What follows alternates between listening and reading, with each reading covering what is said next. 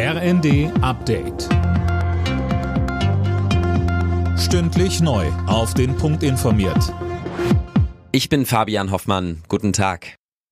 Am frühen Morgen haben die nächsten Lokführerstreiks im Personenverkehr bei der Deutschen Bahn begonnen. Es gibt zwar einen Notfahrplan, trotzdem fallen die meisten Züge im Nah- und Fernverkehr sowie auch viele S-Bahnen aus. Der Streik soll bis Montagabend gehen. Für Pendler und Reisende heißt das umplanen. Detlef Neuss vom Fahrgastverband ProBahn sagte uns. Unser Tipp ist, verabredet mit euren Kollegen, Fahrgemeinschaften oder da, wo es möglich ist, fragt euren Chef mal, ob er nicht Homeoffice machen könnt. Das hat eigentlich bei den Streiks, die wir im letzten Jahr schon hatten, sehr gut funktioniert und äh, die Autobahnen waren dann auch nicht völlig überfüllt.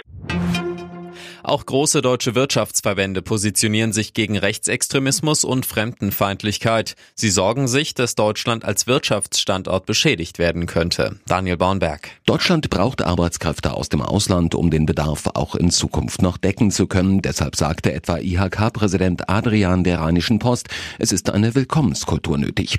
Die Präsidentin des Automobilverbands äußerte sich ähnlich, wir müssen Haltung zeigen, so VDA-Chefin Müller. Sie forderte alle Unternehmen auf, sich gegen gegen Rechtsextremismus zu stellen und für Demokratie und Rechtsstaat einzutreten.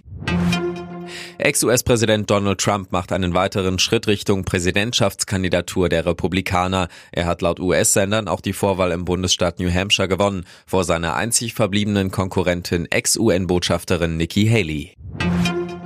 Bei der Handball-Heim-EM will das deutsche Team heute das Halbfinalticket lösen. Die DHB-Auswahl braucht dafür einen Sieg gegen Kroatien, um sicher in die K.O.-Phase des Turniers einzuziehen. Auch wenn die Kroaten schon ausgeschieden sind, warnt Rückraumspieler Christoph Steinert vor dem Gegner. Er sagt im ZDF. Wir sind gewarnt davor, dass da ganz viel Qualität kommt und die Jungs vor allen Dingen nichts mehr zu verlieren haben. Also jeder kann spielen und sich zeigen, ohne dass er irgendwie Angst vor Fehlern haben muss. Deswegen, ich glaube, das wird ein gefährliches Spiel.